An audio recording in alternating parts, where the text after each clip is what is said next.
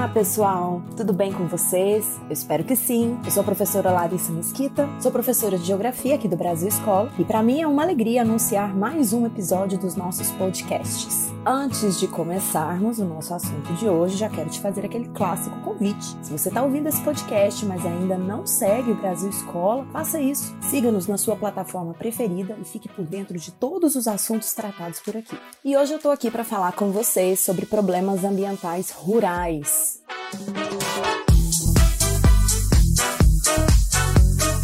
Para começar o nosso assunto, a gente precisa entender o que é um impacto ambiental, certo? Bom, gente, segundo o CONAMA, que é o Conselho Nacional do Meio Ambiente, impacto ambiental é qualquer alteração no ambiente causado pelo desenvolvimento das atividades humanas no espaço geográfico. Nesse sentido, esses impactos podem ser então positivos, quando eles vão resultar em melhorias para o ambiente, ou negativos. Seria quando essas alterações causam risco, né, para o ser humano, para os recursos naturais encontrados no espaço. Embora própria natureza seja responsável por algumas dessas alterações, é bom sempre lembrar que a ação do ser humano é causadora da maioria delas, sobretudo as negativas. Então, partindo desse conceito, nós podemos entender que um problema ambiental é, portanto, uma alteração negativa do meio natural. Portanto, problema ambiental é um impacto ambiental negativo.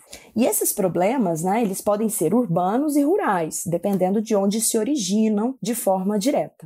Eu quero até lembrar aqui para vocês é, um detalhe importante: a gente já tem um podcast uh, dentro do nosso canal, onde nós falamos sobre problemas ambientais urbanos. Depois, se você quiser conferir, procura aí, certeza que você vai encontrar e vai gostar do assunto. Bom, mas o tema de hoje, né, são os problemas ambientais rurais. Portanto, são os problemas derivados da utilização de elementos da natureza no desenvolvimento das atividades produtivas no campo, ou seja, problemas criados pela agricultura, pela pecuária, pela mineração. No Brasil e no mundo, estão acontecendo de forma intensa e acelerada. E agora, queridos, eu quero listar aqui com vocês os principais problemas rurais. Vamos lá? Bom, vamos começar aqui com o clássico: desmatamento e queimadas. Esse é o problema número um. De um modo geral, desmatamento e as queimadas são elementos responsáveis pela retirada né, de vegetações originais para que os seres humanos possam então utilizar esse espaço. O desmatamento é realizado para a exploração da madeira, num primeiro momento, né, e outros elementos naturais, mas também como limpeza do terreno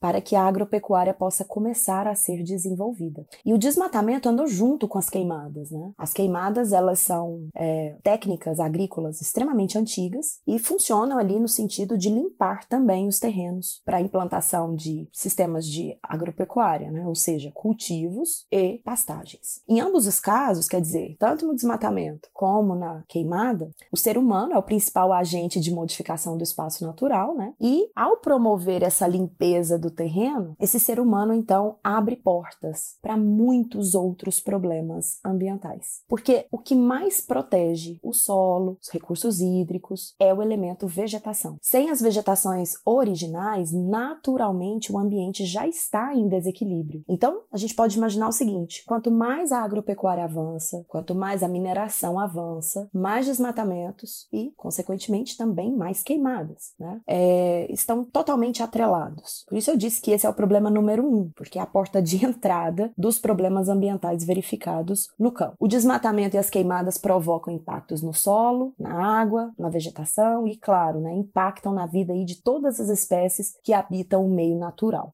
Além disso, é bom lembrar que as queimadas também produzem poluição do ar no ambiente rural. Bom, chegamos ao nosso segundo Segundo problema, erosão. A erosão, queridos, pode ser um fenômeno natural, tá? É um desses fenômenos que a própria natureza produz, só que ao longo de grandes intervalos de tempo. Agora, as ações humanas produzem erosão de forma acelerada. Então, no campo, as erosões estão ligadas principalmente aos manejos inadequados do solo. E isso, claro, para a implantação de atividades produtivas, né, como os cultivos e a pecuária. A retirada da vegetação nativa aumenta consideravelmente o escoamento superficial da água da chuva no solo. Desse modo, há uma maior ação da água que vem da chuva, né, e que resulta na ocorrência de eventos erosivos. A erosão é a perda de solo e o solo ele é protegido pela vegetação original. Então, a partir do momento que a vegetação original é retirada, né, para implantação, por exemplo, de, de uma grande área de cultivo, naturalmente esse solo já está desprotegido. Conclusão, ele se torna mais susceptível à erosão. Erosão, portanto, é a perda do solo e ela vai evoluindo com o passar do tempo. Começa ali com uma perda laminar, avança para uma perda de ravina, podendo chegar ao estágio máximo né, de uma erosão, que é chamada de vossoroca. Bom, e o problema de número 3, que eu vou apontar aqui com vocês, é a compactação do solo. Já ouviu falar sobre ele? Então, a compactação do solo acontece por meio de atividades como pisoteio do gado e a utilização de máquinas agrícolas. E essa compactação do solo, é, ela vai fazendo com que o solo reduza a sua capacidade de reter água, né, de receber água. Então, acaba sendo um fator que intensifica, além dos processos erosivos, também para um processo de desertificação. Imagine o peso do gado pisoteando ali uma determinada área, especialmente quando o gado é confinado ou semi-confinado, e também a utilização maciça de máquinas agrícolas que são muito pesadas sobre uma determinada área. Isso é que produz a compactação ao longo do tempo. E aí eu citei a, a desertificação, já vou estabelecê-la aqui como quarto problema ambiental. Desertificação, gente, é um fenômeno caracterizado pela transformação é, de um determinado solo em um solo típico de deserto. A desertificação pode ser descrita como a perda de capacidade produtiva dos solos. Os solos se tornam áridos, inférteis e principalmente porque eles perdem a capacidade de reter água, né? Então, a desertificação é um problema que acompanha muitas vezes as atividades econômicas desenvolvidas no campo, né? E quando essas atividades ultrapassam a capacidade que o solo tem de suportar essas mesmas atividades desenvolvidas.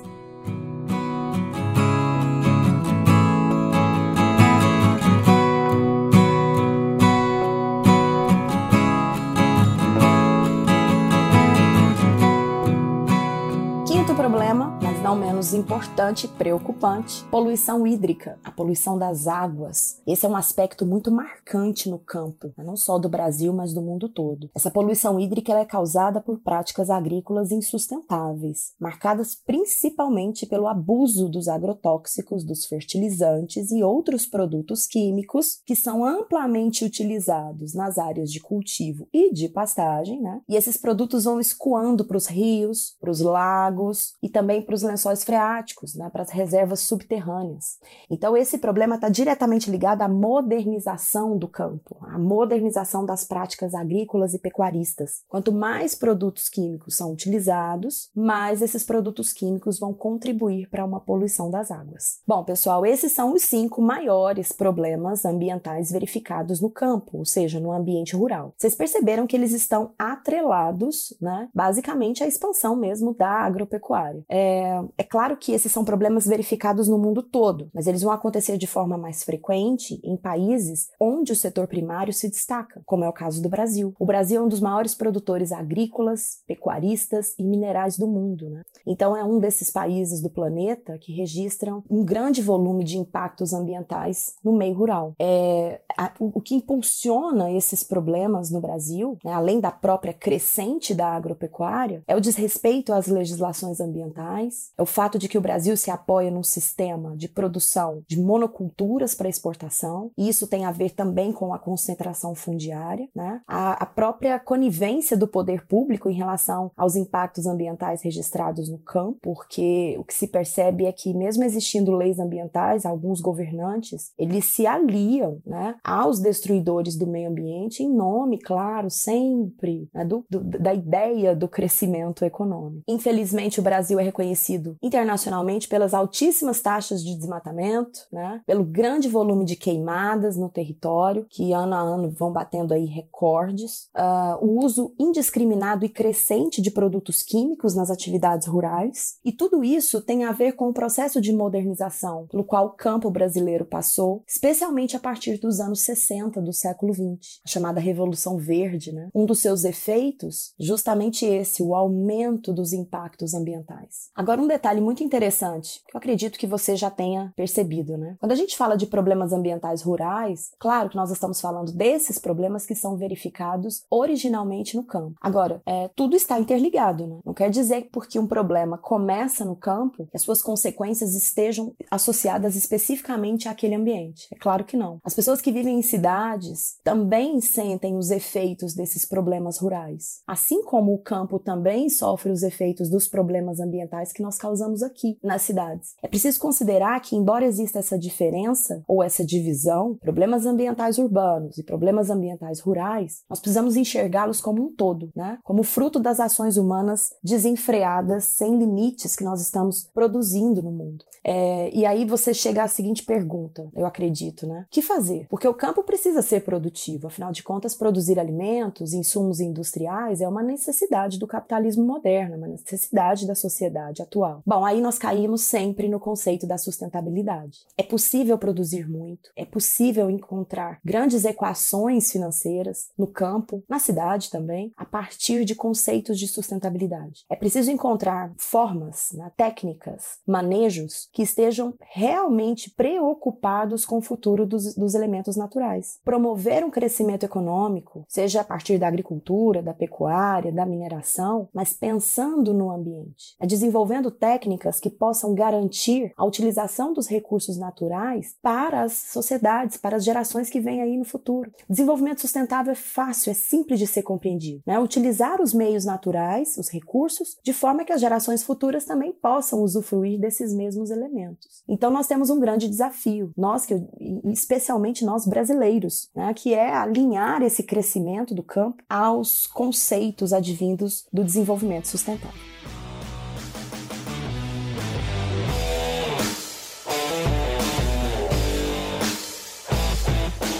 Então, pessoal, espero que vocês tenham gostado do nosso bate-papo de hoje. Eu adorei e já tô aqui ansiosa para encontrar vocês no próximo episódio. Obrigada pela atenção e tchau, tchau. Ah, rapidinho, visite o Brasil Escola nas redes sociais, visite o nosso site e acompanhe o nosso canal no YouTube. Tem muito material interessante para você. Beijo, gente. Valeu.